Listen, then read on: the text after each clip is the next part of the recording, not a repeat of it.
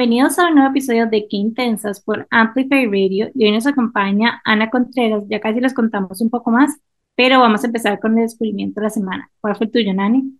Bueno, yo les quiero contar de mi descubrimiento de la semana y es que Productos Maki, que de hecho grabamos un episodio con las chicas de Productos Maki el año pasado, abrieron un nuevo deli a donde no solamente pueden comprarle a través de sus canales virtuales como el website, y eh, Instagram o el automercado, sino que abrieron su propio deli de productos griegos. Como una mini cafetería donde pueden comprar el tzatziki que ellos hacen, el hummus, creo que también tienen las aceitunas en granel eh, y tiene un par de mesitas. Ellos venden vino, halva y otros productos de postres griegos que están deliciosos. Queda en Barrio La Granja.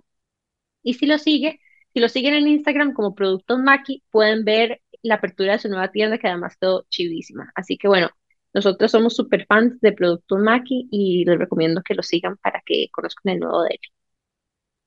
Sí, tenemos pendiente ir. Algunos otros íbamos a ir el sábado de regreso del retreat, pero al final no pasó, así que queda para esta semana. No, y de verdad que quedó demasiado linda la tienda. Ustedes son no, fans los como productos... de los New York Delis. ¿Sabes cuáles son los New York Delis? Como cuando vas a Nueva York y te metes una tiendita y puedes comprar como, no sé, que una ensalada de cuscús o una ensalada de aceitunas y ensalada con queso feta y cosas así, em, como para llevar a la casa. Entonces, compras como un tarrito, compras, o sea, ese día te lo comes, al día siguiente también, y es como comida preparada, pero muchísimo más fresca. Pero no solo comida, no solo comida preparada, también tienen aceites de oliva deliciosos, tienen también una, que no me acuerdo en este momento cómo se llama, no sé si vos te acordás, Dani, que es como un, como no es un dip, pero tiene como con chile morrón y yo no sé qué más, que sabe espectacular y que ya vamos a ponérselo como a la Ah, pasta, ajá, que se llama Mamas salvatandas. Akbar. Ajá, que es Ajá. como chile morrón con cebolla, que funciona como un spread también, muy bueno. No, funciona para todo. Es como esas cosas que tenés guardadas en la despensa que literalmente te salvan si tenés visitas o si no tenés Ujú, tiempo como de hacer almuerzo porque se lo pones a lo que sea y sabe demasiado rico. Así que sí, súper Bueno, y recomendado. yo los uso mucho, no sé si ustedes son fans de esto, pero se- eh, siempre tienen canastas de regalo. Entonces, dar una canasta de regalo de Maki también es un súper salvatandas cuando uno va a ir a algún lado o tiene que regalarle a alguien algo de él. Pero bueno, ese es mi descubrimiento de la semana, no se lo pierdan. Están en Barrio La Granja, productos Maki. Y bueno, ese fue el mío. Ana, ¿cuál fue tu descubrimiento? Qué delicia. O sea, ya las empecé a seguir porque no las seguía. Em, mi descubrimiento de la semana es un libro que me acabo de empezar a leer. O sea, verdaderamente no voy ni por la mitad y estoy enamorada de este libro y se los quiero súper recomendar. Se llama Backable. Em, este libro de Sunil Gupta. Este libro me lo compré cuando venía ahora de vuelta de viaje, em, eh, de un viaje increíble.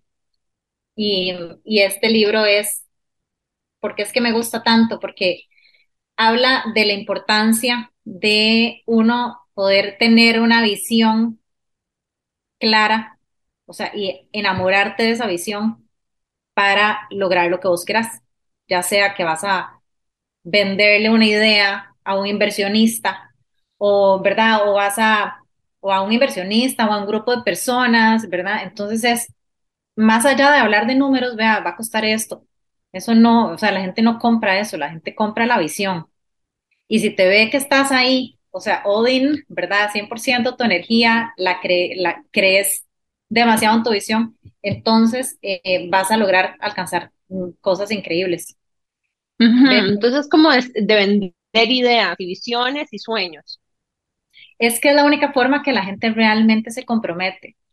Y eso va muy de la mano con lo que, con lo- la forma en que, en que yo trabajo también. O sea, cuando vos tenés una visión así, que vos decís, yo doy la vida por esta visión, ahí sale el, el cómo, no es, no empezás como, ¿verdad? Como solito bloquearte en cómo alcanzarlo, simplemente decís, yo voy para allá y voy a ¿Y ir cuál es el aprendizaje más reciente que has tenido de ese libro? Eh, bueno, eso, eso, que, que más allá de números, porque lo que hicieron fue hacer estudios, más allá de que números, de costos y de cosas racionales, las personas con lo que se casan es con una idea, una idea de lo que quieren conseguir. Y eso es lo que hace que, digamos, que podamos mover montañas, ¿me entendés?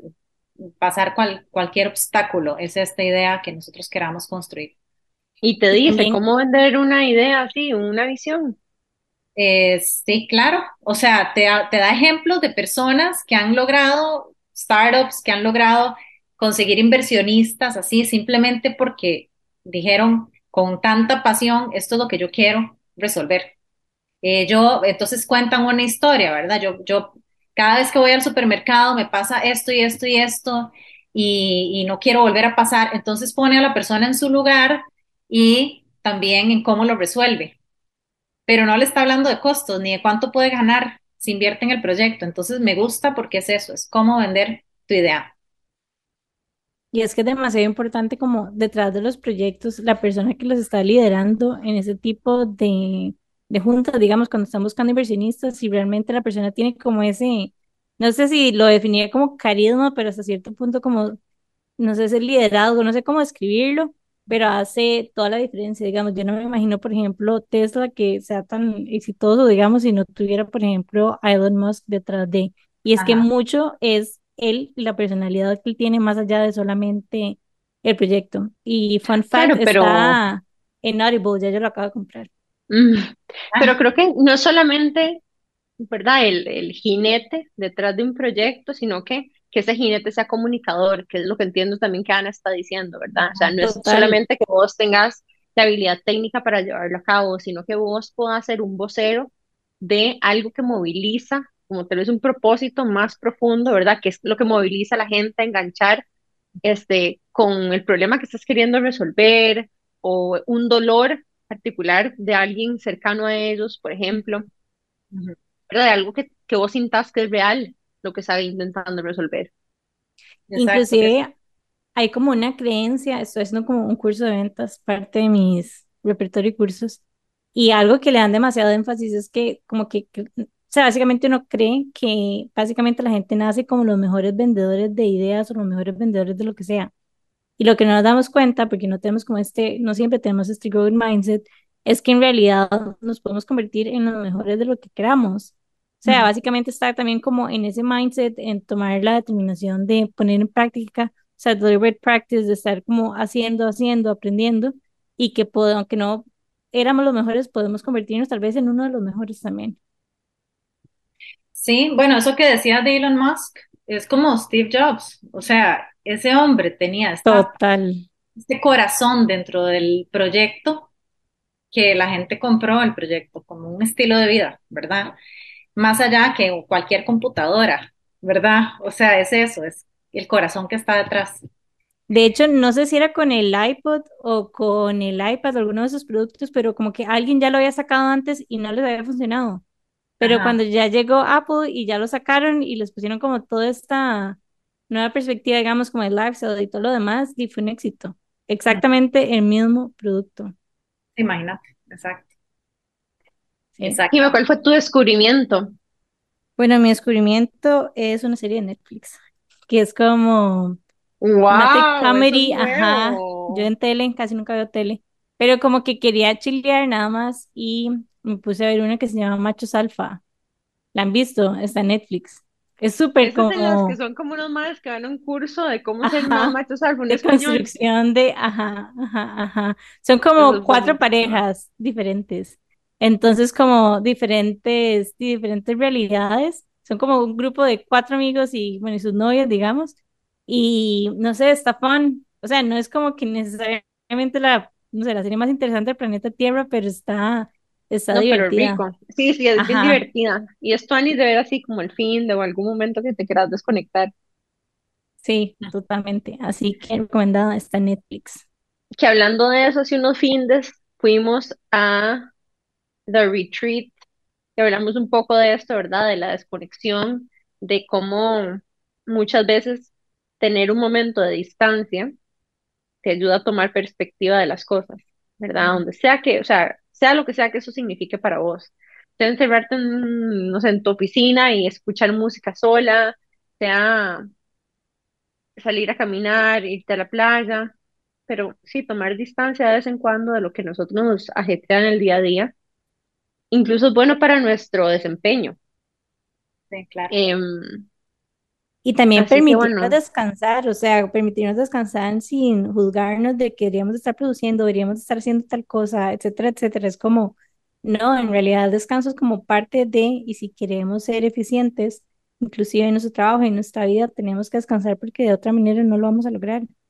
Y yo creo que eso es uno de los temas, tal vez esto nos puede llevar a la invitada de hoy, y es, o sea, no todo en la vida, no, ¿verdad? No es que la única forma de hacer plata en la vida o de que uno le vaya bien es siendo un workaholic y trabajando todo el día. Hay diferentes formas de lograr ese éxito financiero o esa, no sé si decirle como estabilidad o incluso plenitud, ¿verdad? Em, plenitud es una buena palabra en ese aspecto. No, todo el mundo tiene los mismos estándares y, y no necesariamente todo el mundo considera éxito matarse trabajando para tener ahorros en el banco que, ¿verdad? Solamente para una emergencia, otras personas lo ven distinto. Y, y bueno, con esto tal vez les damos una breve intro a nuestra invitada de hoy, que de hecho, em, yo, no sé si te acordás, pero hace como un mes nos vimos en la casa de Fadri. En un concierto. Ajá. Nos vimos en la casa de un amigo en un concierto. Em, y yo llegué como súper tarde, directamente del trabajo, a un concierto súper bonito. Y en ese momento te vi y yo dije, ay, sí, ya sé quién es ella, porque como yo trabajo en una financiera, sigo mucha gente que habla de finanzas en Instagram. Y dije, ok, me gusta lo que esta chica está hablando. Ese día como que te vi y dije, aquí, esto es, por aquí ah, anda, es una señal. Entonces, estoy muy contenta de tenerte aquí porque siento que tenés una mezcla muy bonita de dos cosas. Número uno, la capacidad de entender tal vez cómo ordenarnos, ¿verdad? Y esa capacidad de ordenar a otras personas y de guiarlas hacia que lleguen a un lugar de claridad y una visión, pero al mismo tiempo tenés, creo yo, o de lo que te, eh, de lo que he escuchado y leído de tu, de tu página, una visión de mundo un poco diferente a los coaches de finanzas tradicionales, ¿verdad? Donde tienes una perspectiva un poco más holística, incluso algunos toques espirituales y una visión muy introspectiva de lo que el éxito significa para cada persona. Entonces me parece que tenés una propuesta muy linda, muy interesante y soy muy contenta de tenerte aquí para que nos contes más acerca de toda esta magia que vos haces. Gracias, Nani, qué linda. Bueno, sí, em, qué bueno que lo, que lo puedes ver también, que lo puedes percibir. Em, verdaderamente yo empecé en el mundo de las finanzas en 2017. Antes de eso yo era coach holística. Entonces, eh, por eso es que es interesante porque, bueno, ya les contaré más, más en detalle qué es lo que me lleva a mí personalmente a, acercarme a esta área de mi vida. Pero em, sí, digamos, la única forma en que yo pude percibir eh, el tema financiero como, una, como algo que me atrajera, así, poder entrarle de lleno, era verlo desde otro, desde otro lugar, desde como conciencia y bienestar, y poder incluirlo así dentro de todas las otras áreas de mi vida que yo siempre estaba como muy enfocada, ¿verdad? Todo lo que es eh, desarrollo personal, eh, familia, relaciones, relaciones, o sea, amorosas, ¿verdad? Pareja, em, profesión, todo esto, pero también incluir el tema financiero desde ese mismo lugar, porque si no se me quedaba demasiado, demasiado, era demasiado frío para mi gusto, para yo poder sentir que, que, no, que no sentía como rechazo, ¿verdad? Todo esto, entonces yo tuve que darle este giro y por eso es que yo lo trabajo así. Em, no, incluso también cuando uno empieza a hacer algunos, sabes, ese momento en tu vida donde algo sucede por alguna razón, ¿verdad? Tenés como un punto de inflexión y buscas crecimiento, expansión de conciencia, conectar con vos mismas, momentos de transformación personal. Muchas veces los agarramos mucho desde un punto de vista únicamente como psicológico, emocional y un poco etéreo. muchas veces estos momentos van acompañados también de una reestructuración de nuestras prioridades económicas también, porque ese proceso de transformación para otras, muchas personas significa hacer una transición de trabajo, por ejemplo, o desvincularse de una persona, de un lugar físico, incluso una mudanza a otro lugar, ¿verdad? Y todos estos componentes sin duda te mueven la forma en la que tienes que reorganizarte económicamente. Entonces, incorporar eso a un proceso de tal vez transformación personal tiene mucho sentido. Sí, claro. Además, casi que se ha estado quedando afuera todo este tiempo y no entiendo por qué no hablamos más de plata en el proceso de transformación personal, porque por lo menos para mí em, ha sido lo que más me ha costado volver a enderezar. Siento como que después de un momento de transformación personal, me enfoqué demasiado como en no, lo material no, lo interior, lo espiritual, tú, tú, tú, y lo trabajé mucho y lo fui arrastrando y ya he logrado enderezar mucho mi vida, pero sí acarreo como con mucha, con mucha cola, ¿verdad? Como de que, oye, porque este proceso ha sido el más largo y, así. Entonces, bueno, no sé si mucha gente se identificará con esto, pero vamos a irnos a un breve corte comercial y muy pronto vamos a volver con más de Ana Contreras, coach y, em, ¿cómo es que pusiste? Espérate para leer aquí. Financial Coaching Wealth Advisor. Y ya muy pronto volvemos con Ana Contreras, Financial Coaching y Wealth Advisor, aquí por Qué Intensos en Amplify Radio. Ya volvemos. Qué intensidad. Estamos de regreso con más de Qué Intensas aquí por Amplify Radio. Y bueno, hoy nos acompaña Ana Contreras y yo quería preguntarte por tu historia, porque de hecho yo me acuerdo de vos en las ferias. Nosotros compartíamos en el mercadito y con tu hermana, con Mari, y ahora sos financial coach. Entonces me interesa saber cómo, cómo fue ese journey, porque usualmente los que venimos como de backgrounds creativos, como que tenemos la tendencia a dejar tal vez como las finanzas de lado y les tenemos como cierta fobia. Sí, exacto. Em, de hecho, sí, yo estudié, me gradué de publicidad, em, pero siempre así muy creativa. Em, empecé con, con Goa, eh, entonces era 100% el tema de comercio, ¿verdad? Ventas, que amo yo, las ventas. Eh, ahí fue donde aprendí también mucho de ventas. Eh, yo era la que administraba. Em, de ahí yo vendí mi parte porque, porque me fui del país. Eh, antes de irme del país también estudié, ahí fue cuando, cuando me hice coach, ¿verdad? Coach de vida holística. Trabajaba ambos paralelamente porque me encantaba igual trabajar con personas y ayudarles y guiarlos, etcétera. Em, cuando yo me voy del país, vendo mi participación de Goa y me quedo solamente em, siendo esposa. y, em, y bueno, al final me divorcio, pero parte de todo lo que es estar en esta relación me lleva a certificarme en meditación, ¿verdad? Uno empieza a trabajar internamente porque uno está viendo las cosas un poco ahí em, complicadas, entonces uno empieza a buscar todas las, herramientas, ¿verdad? Y empiezo yo a trabajarme internamente em, y cuando regreso, el, digamos que la única área que yo no había trabajado era esta. Entonces ahí fue donde yo dije, ok, ya, ya no puedo seguir tapando el sol con un dedo, le voy a entrar y como les estaba, el, como les, quería contar, es esto, es que ¿cómo hago yo para que lo material refleje mi mundo interno?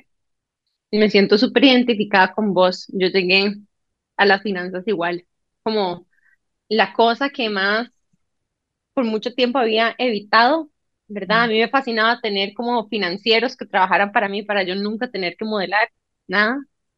Y llegué a trabajar en un lugar donde más bien todos, todas las personas son financieras y todas las personas hacen sus propios modelos y todas las personas manejan, ¿verdad?, sus propias formas de administrar económicamente sus productos. Em, Pero cuesta, o sea, yo digamos... Tal cual, ¿cómo es que, cómo es que dice ese quote? De Joseph Campbell, ¿verdad? Eh, como The cave you fear to enter holds the treasure you seek, así tal cual. Tuve que ver así mi lado oscuro, mi sombra para poder enfrentar esto que tanto había evadido por muchos años. Yo decir que yo todavía como que no estoy ahí, o sea, como que soy esa persona que siempre busca cursos y que siempre está haciendo de todo, pero como que cuando respecta a finanzas, como que lo hago por completo.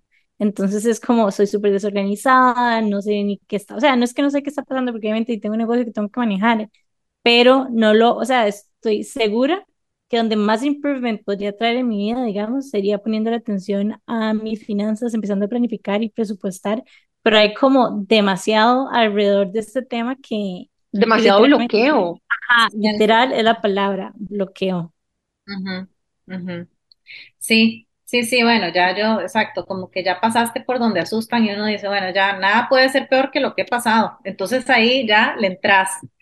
Y, y así fue como empecé. O sea, yo empecé de cero, eh, llegué a una agencia, a una agencia de wealth management eh, como cliente. O sea, le dije, ok, yo soy cliente, ¿qué, ¿cómo me pueden guiar? Y, y yo fui entendiendo y obviamente me fui, cuando a mí algo me gusta, yo soy súper nerda. yo me meto así a estudiar de lleno y, y hacerme, necesito saber todos los detalles y, y empecé a, a, descubrir este mundo que me fue fascinando y lo que yo sentía, así como está esta emoción por compartirle a la gente, ¿verdad? Todo lo que yo iba descubriendo, que yo decía, no, o sea, ¿qué es esta maravilla de mundo, ¿verdad? O sea, ¿cómo, cómo uno puede lograr todo esto?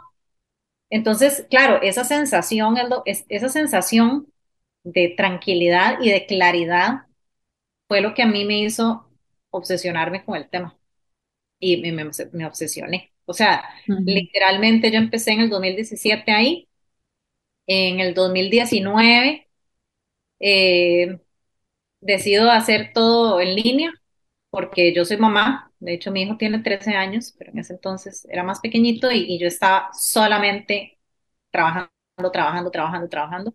Entonces yo dije, no, yo tengo que hacer esto virtual para poder también cumplir con mi rol de mamá. Eh, me bolearon, vieras cómo me bolearon, porque además de ser mujer en este mundo, que es muy de hombres, ¿verdad? Em, nada se hacía virtualmente hasta que 2020 llega la pandemia, ya yo estaba montada sobre todas las plataformas en línea, por dicha. Entonces a mí no me cambió realmente nada en, el, en, tiempos COVID.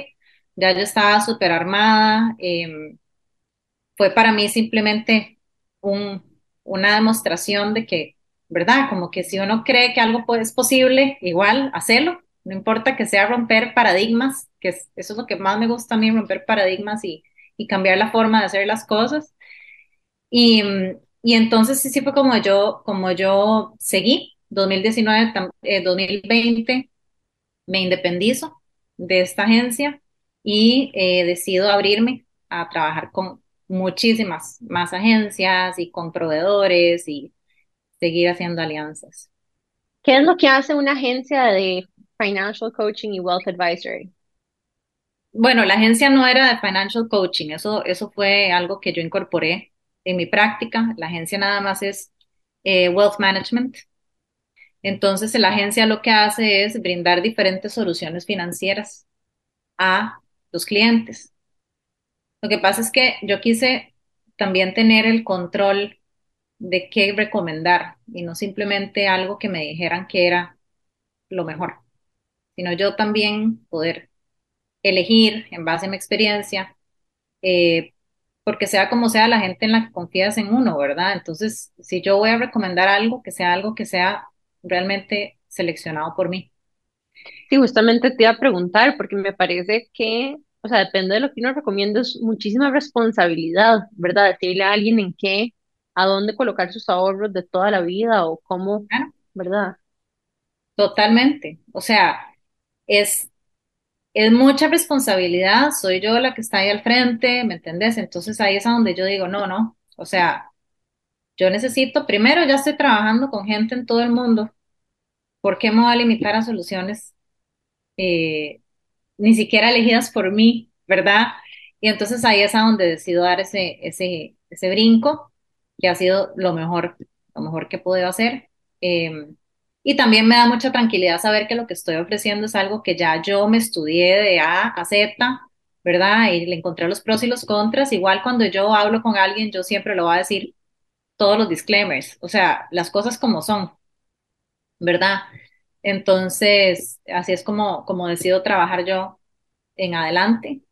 Y eh, desde 2019, yo sí eh, empecé a colaborar con una plataforma de educación holística y ahí es a donde empiezo a hacer coachings a todas estas personas de la comunidad de mujer holística eh, que no estaban listas para ver inversiones necesariamente todas, pero sí querían hacerse cargo de sus finanzas, entonces empiezan a decirme, Ana, lléveme por favor de la mano. Entonces, sí, me he leído mil libros, he hecho mil cursos, pero yo realmente no sé cómo aplicarlos.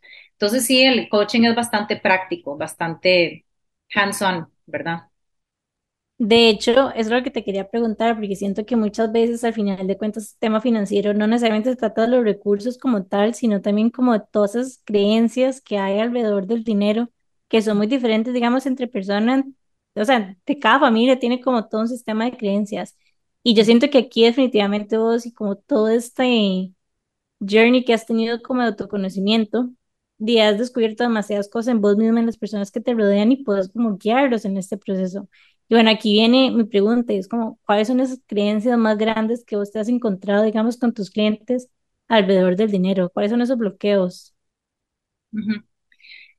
Em, primero está el que hay que tener cierta cantidad de dinero para uno poder empezar a invertir o siquiera hacerse cargo de las finanzas cuando verdaderamente no, o sea, siempre es un buen momento y, y entre antes mejor.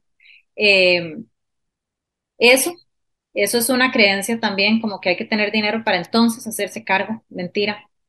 Eh, otra cosa que también he escuchado muchísimo es, eh, tengo deudas, entonces no he empezado a ahorrar, hasta salir de deudas voy a empezar a ahorrar o voy a empezar a construir, a invertir y, nada que ver, eso también son cosas que uno puede hacer paralelamente, es decir, lo más importante es el tiempo, ¿verdad? No perder, no seguir perdiendo tiempo. Em, ¿y cuál otra creencia? Eh, bueno, aquí también hay temas ya como de imposiciones sociales, de te casas, tenés tu casa, ¿verdad? La hipoteca, la famosa hipoteca, y, y vieras que, que ahí es interesante porque creo que el mundo ha cambiado muchísimo y cada vez más se ve, se ve más personas que alquilan eh, como parte de una estrategia financiera, no empezar la vida con una deuda a 30 años, ¿verdad? Entonces, todo esto son también cosas que uno va viendo que, que la gente ya está más dispuesta a, a, a probar, eh, construir y no tener estas deudas, ¿verdad? Eh, desde tan temprana edad, cuando lo que quieres es crecer financieramente. desde mi perspectiva también siento como que hay demasiado, o sea, como que siento que en el tema financiero termino replicando mucho lo de la familia. No sé si es cierto o no, pero digamos, yo cuando veo, por ejemplo, la manera en la que consume mi familia, bueno, no toda mi familia, mi mamá en específico, y las hermanas de mi mamá y mis primas, etcétera, como que siento que yo terminé copiándolas sin realmente tener como esa intención, pero es como mi manera de ver el mundo. Y he visto como un montón de gente que tal vez tienen como el el opuesto, digamos, que son tal vez como menos consumistas, porque en familia son bastante consumistas, eh, que más bien son como que no les gusta gastar y que no, me explico, como que siento que es algo que uno termina como replicando sin realmente como que crear conciencia de y es algo que simplemente haces. También inclusive me recuerdo en un, en el Festival Intensas que una de las chicas, como que estábamos hablando de aportar desde el privilegio, porque algo que Nani y yo siempre hemos dicho es que nosotros somos conscientes de que hemos tenido vidas muy privilegiadas, pero que nosotros más allá de verlo como, como castigarnos por eso, más bien siempre hemos tratado como de aportar desde ese lugar en la medida, digamos, de lo que podamos. Y la chica cuando estaba escuchando esto en la charla como que me dijo que como que le habíamos cambiado un poco el chip, que ella en su familia siempre había escuchado como que la gente que tenía plata era mala, como que no necesariamente la plata venía, o sea, las buenas personas tenían plata, por decirlo así, entonces, como que siento que hay como demasiado que desenredar también, que muchas veces ni siquiera se trata solamente de los recursos, sino también de qué son las historias que nos estamos contando alrededor de esto. Sí, claro. O sea, de fijo, cuando uno ve, cuando yo me reúno con personas, hay personas que me dicen, Ana, eh, vieras que yo crecí escuchando, no tenemos, no podemos, no podemos, no tenemos, ¿verdad? Todo eso es súper difícil sacárselo de, de la cabeza a la persona, por más que entonces cuando crecen escuchando eso todo el tiempo, son personas que todo lo, lo acumulan. Entonces disfrutan poco eh, los resultados de su trabajo. O sea, yo, yo también he hecho posts así como que el dinero es para disfrutarlo, ¿verdad? Obviamente sí, hay que planificar, pero también disfrútelo, porque usted, ¿verdad? Eh, usted, usted pone toda esta energía, esto es parte de la energía que viene producto de tu trabajo, de regreso, también es para darte una calidad de vida. Eh, y personas que me decían gracias, o sea, necesitaba escuchar esto porque se sienten culpables de, usar el dinero para su disfrute. Eh, y cierto, o sea, el entorno siempre te va a permear donde creciste, o sea, un chiquito es una esponja. Entonces también uno como papá o como mamá, uno tiene que ser bien responsable de qué está diciendo. Si le pasas diciendo a tu chiquito eh, o pasas quejándote del dinero enfrente de tu hijo, eh, estás sembrándole creencias.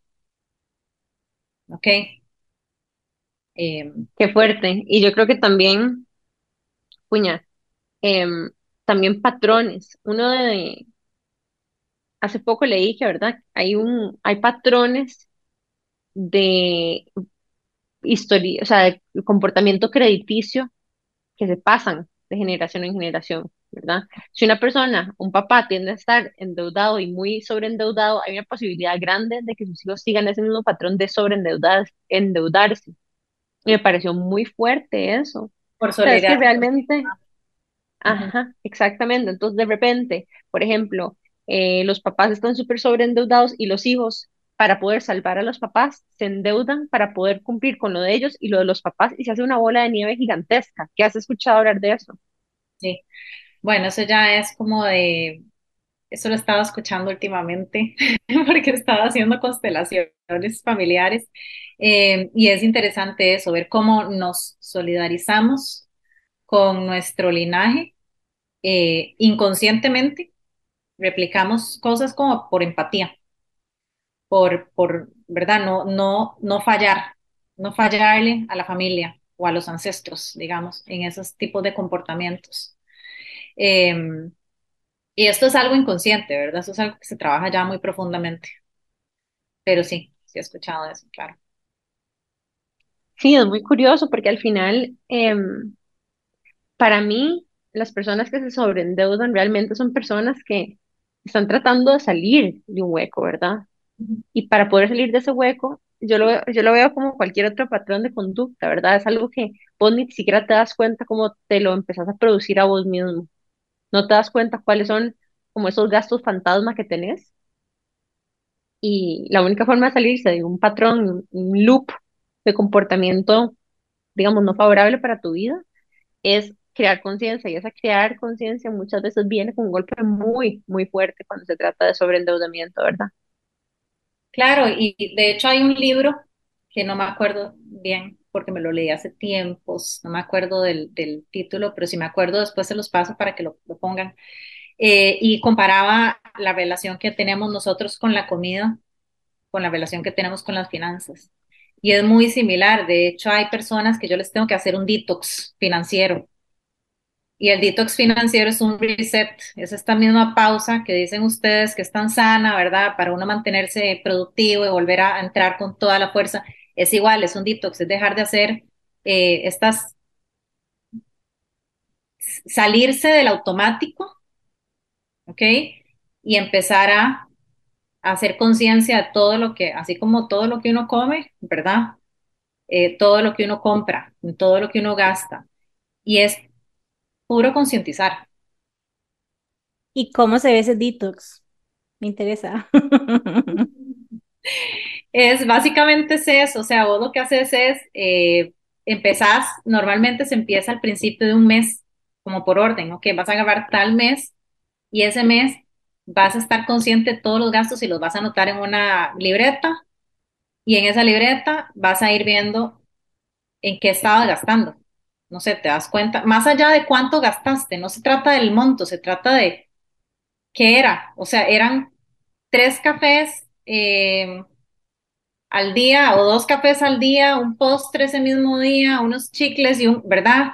Y al día siguiente el helado y la... Entonces te das cuenta que es más un tema de qué está pasando emocionalmente con vos que un tema del monto que estás gastando mes a mes. ¿Ves? Entonces eso es... Yo debo decir que yo le tengo fobia, y además, solo voy a confesar, y no puedo creer que lo estoy confesando aquí, pero bueno, yo creo que yo nunca he agarrado como un estado de cuenta de la tarjeta y como chequeado en qué gasté ese mes.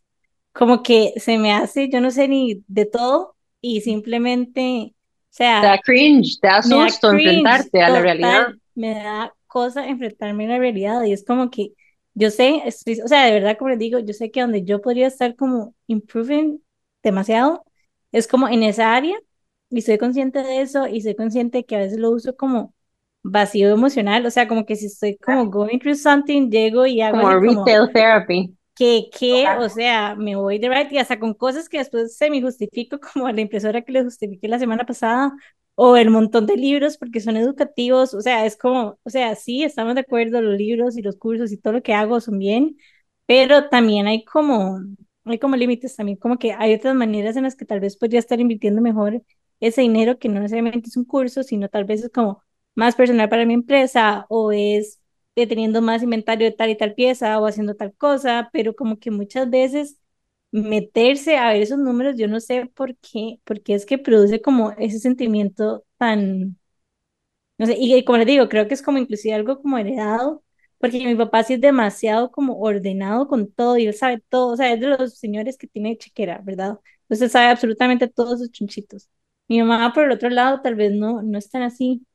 Entonces, como que yo siento que en ese sentido replico demasiado, inclusive posiblemente hablando de constelaciones familiares, ahí como que mantengo una lealtad, digamos, hacia ese linaje femenino del lado de mami, porque todas son así, o sea, todas las familias, todas del lado de mami son así.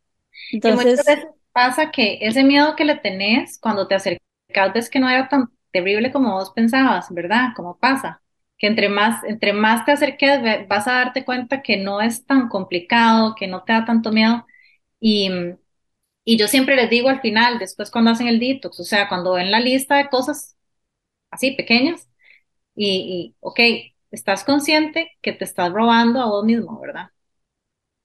O sea, cada vez que estás haciendo esas compras tan insignificantes porque después no te acordás del café que te tomaste aquel día, ni te, ni te acordás de nada de lo que está en esa lista, ¿verdad? Entonces la gente empieza ya como a conectar y a pensar antes de pagar, ¿verdad? Que realmente va a darle algo de valor a mi vida. Y totalmente, pero Jimé, también, bueno, yo no sé si alguien más se identifica con esto, pero para mí es muy importante acompañarme de alguien para este tipo de proceso. Aunque el proceso sea empezar a hacer ejercicio de vuelta, a mí me gusta ir a clases con alguien y como que tener esa, ese compromiso con otra persona para empezar un proceso, porque es difícil entrar a lugares que uno más bien evadido por mucho tiempo, ¿verdad? Y por eso me gusta tal vez tanto tu propuesta, porque siento que para todas las personas que les ha dado miedo como que entrar en ese lado un poquitito más oscuro y que tienen miedo de enfrentar, hacerlo acompañado de alguien que también tenga una perspectiva más empática, más holística de vida, que no va a venir a regañarte porque no es como, no sé, sentarte con un contador y no hay, ¿verdad? No te van a juzgar por tus gastos, es una forma de entrar suavemente a empezar a hacer un, una sanación, que al final es eso, ¿verdad? sanar algo que venimos arrastrando hace mucho tiempo. Pero bueno, nos vamos a ir a un breve corte comercial y en unos minutitos volvemos con más de Ana Contreras aquí por Intensas en Amplify Radio. Ya volvemos. Qué intensidad.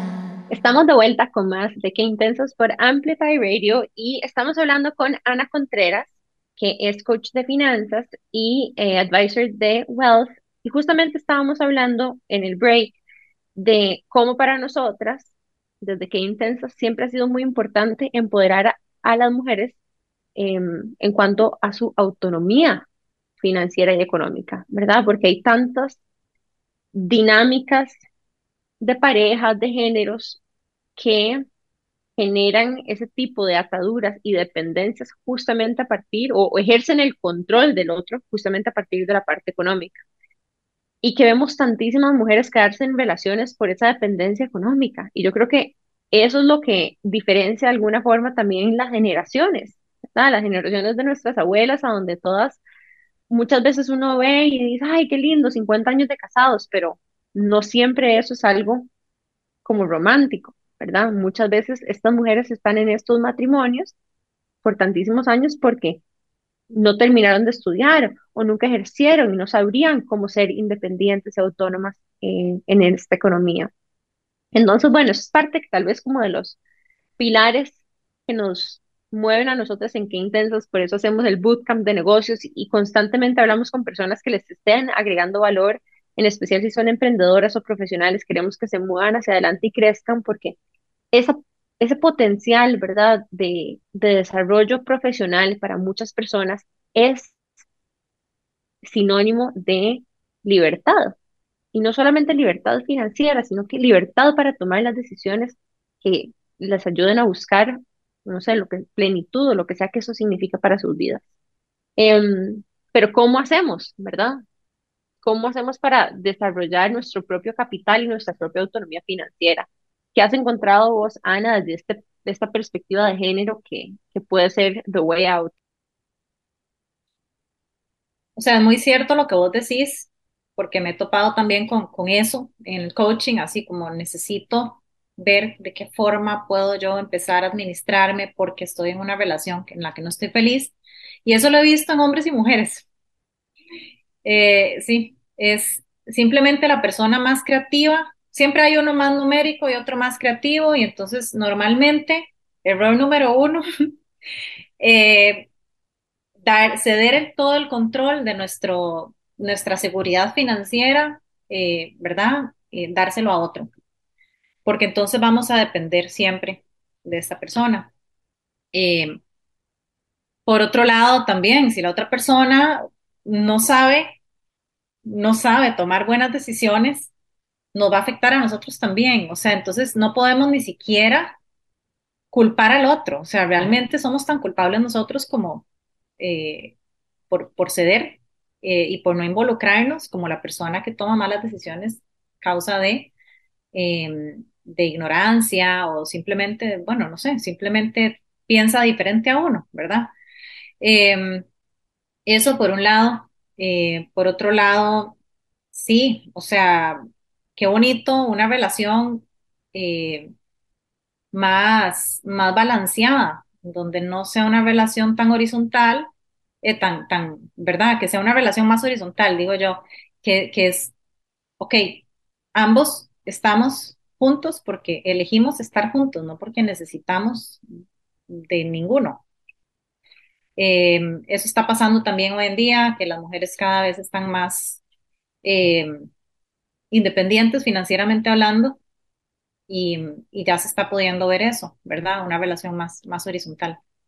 De hecho, ahora que hablabas como de esto de finanzas en parejas, em, hace poco yo trabajo para Multimoney y hace poco escribimos un blog post que hablaba justamente de que los problemas financieros son la segunda causa más común de divorcio en Estados Unidos, ¿verdad? Y, o sea, qué loco como muchas veces uno deja esa conversación para otro momento o como para, no sé, si cuando ya te casaste o, ¿verdad? Que sentís que es algo que uno tiene que enfrentar únicamente cuando llega una crisis financiera y no lo habla antes.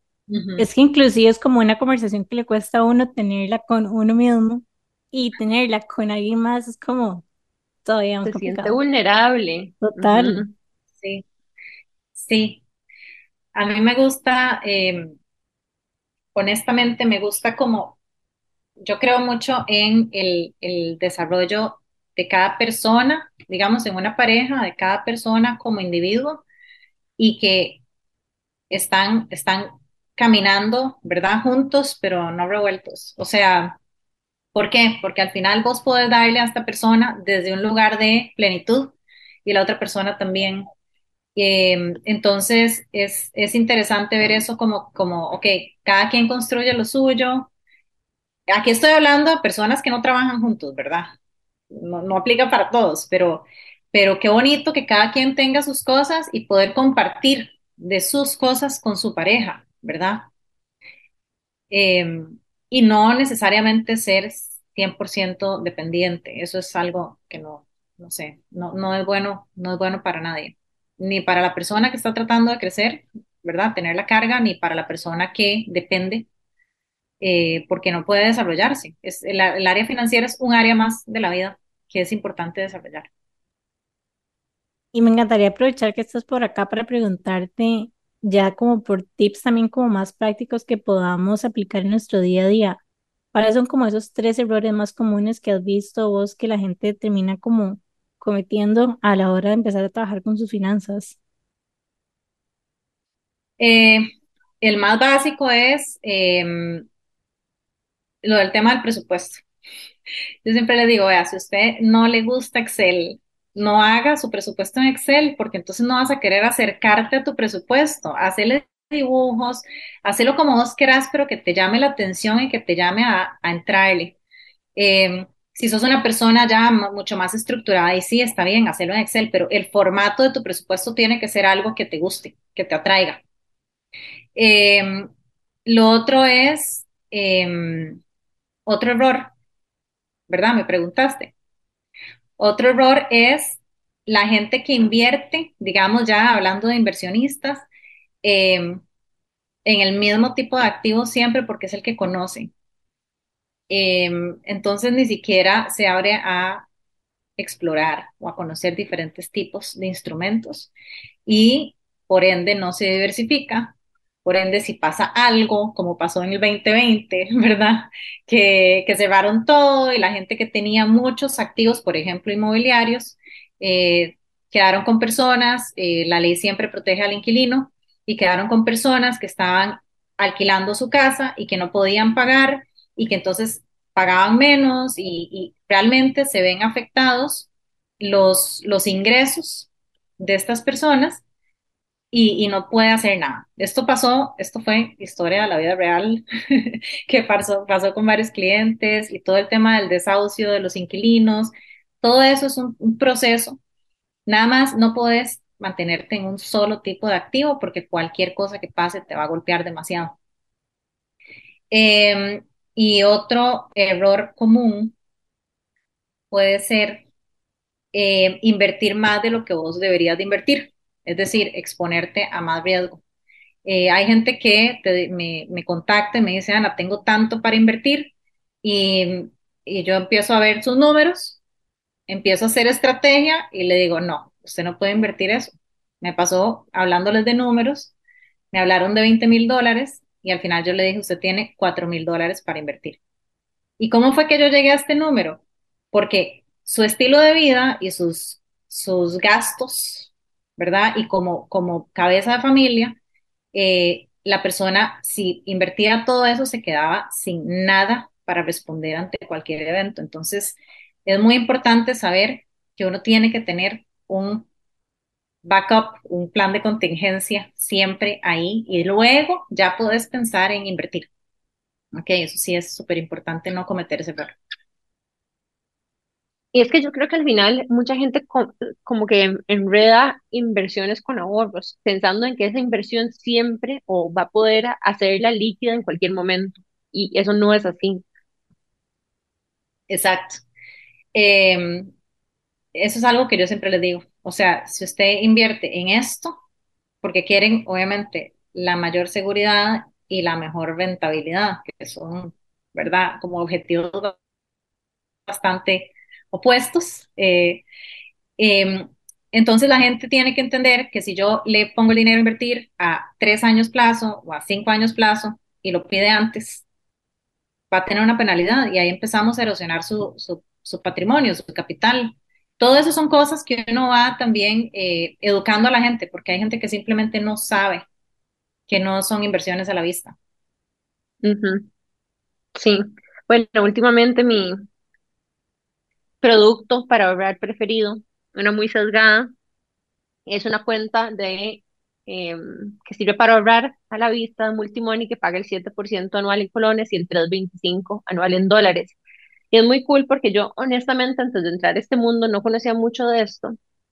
Y existen, ¿verdad? Tus cuentas de ahorro en los bancos que generalmente no te pagan un rendimiento Luego tenés, por ejemplo, algunos bancos te ofrecen cuentas objetivos, que lo que haces es como que separarlas y ir metiéndole poco a poco, pero tampoco te dan una rentabilidad. Y después existen otros productos que, por ejemplo, son los certificados de depósito a plazos, que es esto de lo que Ana está hablando, a donde vos depositas una cierta cantidad de dinero y le decís al banco, ok, yo no lo saco hasta dentro de 6, 12, 24 meses y por eso te dan un rendimiento anual. Entonces, para eso tenés que ser muy disciplinado, de verdad, no necesitarlo antes, porque si lo sacas y lo ocupas antes, este, vas a perder parte de lo, que, de lo que ganaste o lo que querías ganar teniéndolo ahí. Y esta cuenta que se llama Multimoney Smart es muy cool porque tiene rendimientos de certificados de depósito a plazo, pero en una cuenta a la vista. Em, significa que la puedes, que puedes retirar o bien depositar más plata en tu cuenta cuando sea sin ninguna penalidad. Y eh, lo hace súper fácil a través de la app, en, eh, a través de, un, de una transferencia simple. Y para mí este ha sido como mi baby steps para empezar realmente a ahorrar, porque yo soy de las que ahorraba en una cuenta corriente. Básicamente lo que hacía era tener varias cuentas corrientes en diferentes bancos. Generalmente tenía como que un banco estatal que casi nunca entraba porque la plataforma digital no era tan user friendly y eso hacía que no la usara digamos, mucho, y la dejaba ahí parqueada. Y, y de repente cuando me iba de viaje o algo así, disponía de ella, ¿verdad? Pero todo ese tiempo que estuvo parqueada pudo haber estado haciendo algo, pero no consideraba que era un monto suficientemente interesante para invertir en algo. Nunca me sentí como un inversionista, digamos. Me, explico, tenía como ese complejo de que no era suficientemente, no era suficiente plata para invertir. Sí, tienes eh, clientes que se sienten así. De hecho, exacto, no, no, yo no, yo no veo los certificados de depósito bancario como una inversión. O sea, yo ni siquiera los veo así. Yo veo que eso es, es no sé, aquí es ya 100% lo que yo pienso, es prestar el dinero al, banco, ¿verdad? Y te lo, te lo amarra por un tiempo. Pero eh, sí hay muchos instrumentos de inversión en donde vos tenés que amarrarte un plazo y bajo ese plazo te dan ciertas condiciones y también hay instrumentos de inversión que permanecen líquidos, eh, que están invertidos, como este que estás hablando vos, hay muchísimos también eh, afuera en, dólares, em, que también las personas pueden hacer rescates sin penalidad y tal, ¿ves? Pero va a depender muchísimo del perfil de cada persona también, ¿sabes? Como... De hecho, Em, ya llegando hacia el final del episodio, ¿nos puedes contar un poco cuál es el rango de tipos de acompañamientos que vos haces en tu plataforma para que las personas que nos están escuchando sepan, ¿verdad?, para que te pueden buscar. Sí, ve, yo lo que hago es, realmente yo lo que hago es wealth management, ¿ok? Y así empecé, haciendo todo tipo de planificación y crecimiento financiero, desde instrumentos tradicionales de inversión con todos los activos financieros que hay y eh, también alternativos, el, mundo alternativo de inversión, ¿ok? Em, hablemos de, no sé, fondos ESG certificados, em, activos digitales, cosas así como mucho más de creencia, ¿ok? De tendencia y de creencia. Entonces, es interesante porque uno puede ir construyendo un portafolio que sea súper a la medida, súper para tu perfil para, para un propósito, que el inversionista dice, yo quiero apoyar esto y esto y esto con mi dinero. Eh, y luego, ya cuando empecé a hacer coachings, entonces empecé a llevar a las personas desde la mano, desde cero, a ir construyendo planes de ahorro enfocados para el retiro, en moneda estable, en jurisdicciones mucho más sólidas, en bancos custodio, ¿verdad? Muchísimo más grandes y, ¿verdad? Más, más robustos. Eh, como parte de diversificación. O sea, estamos claros que como latinos tenemos muchas cosas aquí em, en el país de residencia, pero es importante también diversificar hasta, hasta en esto. Entonces, em, siempre, siempre así, se trabaja bajo estrategia, bajo un, plan de acción y se va construyendo poco a poco. Al final son vínculos, lo que yo toco con mis clientes son vínculos a largo plazo, no es simplemente te ofrezco algo y chao, nunca más te vuelvo a ver, eh, y lo que más se le da es acompañamiento y servicio al cliente, que eso es algo que también me he dado cuenta que falta muchísimo en esta industria. Y es que la gente se siente sola, cuando invierte no saben qué invirtió, no sabe a quién acudir, no sabe, ¿verdad? La letra pequeña de los contratos. Eh, en, en Instagram, por si quieren, ahí pueden conocer un poco más de la forma en que yo abarco el tema financiero. Salgo como soy una rayita abajo, Ana Contreras, y mi correo es hola arroba anacontrerascr.com.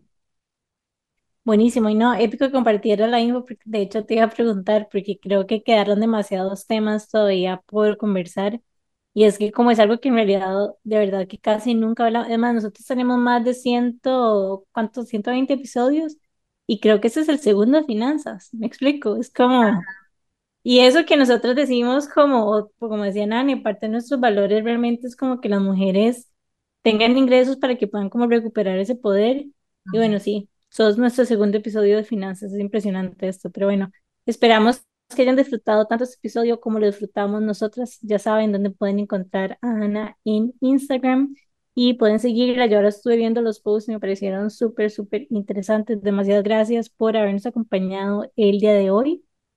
Gracias a ustedes. Y bueno, y recuerden, seguir en Instagram para todos sus consejos financieros o contratarlas y desde que necesitan hacer una estrategia de sobrecitos hasta si quieren invertir ya en activos muchísimo más sofisticados o diversificar su portafolio de inversión. Me gusta mucho tu abordaje como muy abierto, a donde sea que la persona esté, empático. Así que chicas, si están buscando a alguien que las acompañe en ese proceso, ya saben, eh, Ana está ahí para ayudarlas y recuerden también seguirnos a nosotras en Instagram y recomendarnos, es la forma mediante la cual hacemos que este proyecto continúe siendo de eh, gratuito para todas las personas y no cuesta nada darnos un share. Así que si consideran que alguna amiga, hermana, prima, mamá, todo, lo que sea, quien necesita escuchar este episodio, recomiéndenselo. Y Jime, ¿qué más? De nada, dar las gracias por haber escuchado el episodio hasta el final y recordarles que nos pueden escuchar todos los miércoles a las 7 y media por Amplify Radio 955. Chao. Gracias. Chao.